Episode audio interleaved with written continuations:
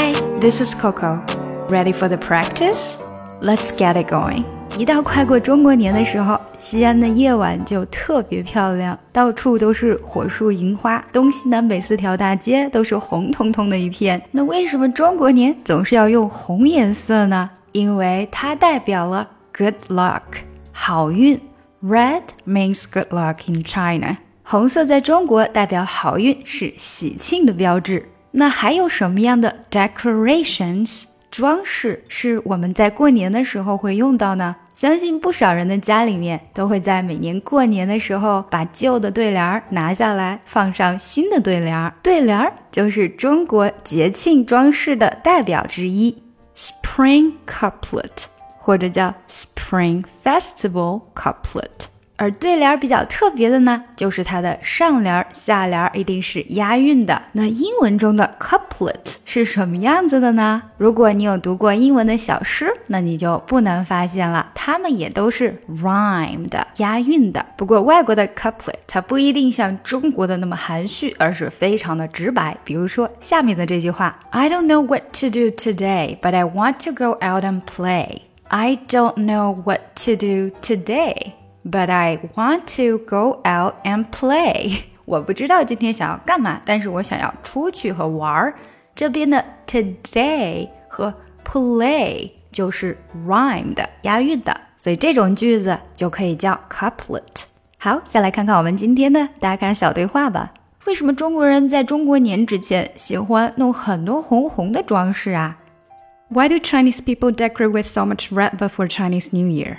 因为红色在中国代表了好运连连呢。Because red means good luck in China。啊，还蛮有趣的。那为什么今天上班的时候大家都要给我橘子呢？Interesting. And why do so many people give me oranges at work today? 这里我把橘子直接说成了 oranges，当然你可以把它说 tangerines 或者 mandarins。 因为橘子的中文谐音了吉祥的吉，它也代表着好运连连。The pronunciation of orange in Chinese is 吉，that also symbolizes good luck。好，下来我就来带大家读一下吧。Why do Chinese people decorate with so much red before Chinese New Year? Why do 这个 do 是的，这样子就过去了。Why do Why do Chinese people decorate with decorate with 一定要连起来，decorate 的这个 t 就没太出来，decorate with decorate with 变成 so much red red 的的也不出来，before before b b b before Chinese New Year。Why did Chinese people decorate with so much red before Chinese New Year? Because red means red 的的又没出来，red means good luck in China。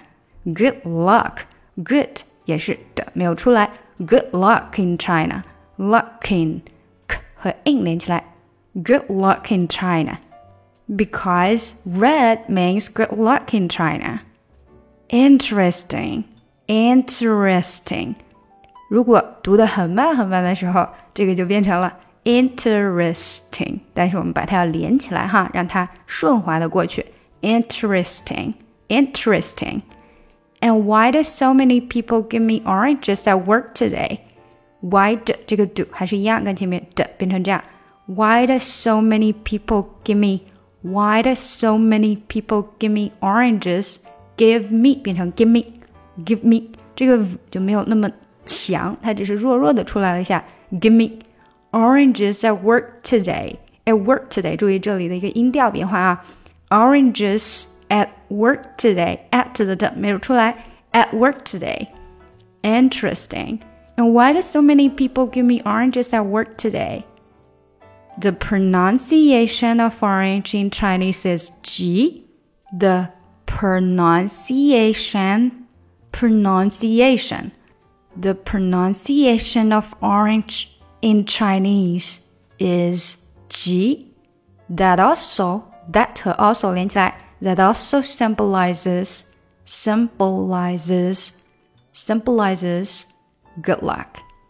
The pronunciation of orange in Chinese is G。大家注意一下这句的音调哈 The pronunciation of orange in Chinese is Ji, that also symbolizes good luck.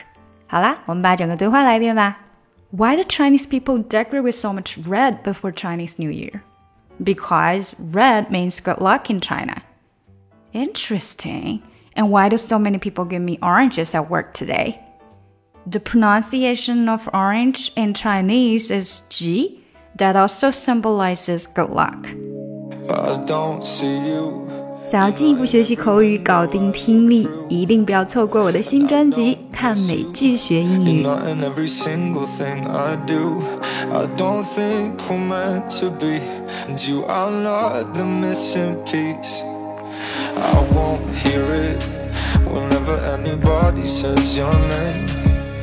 And I won't feel it.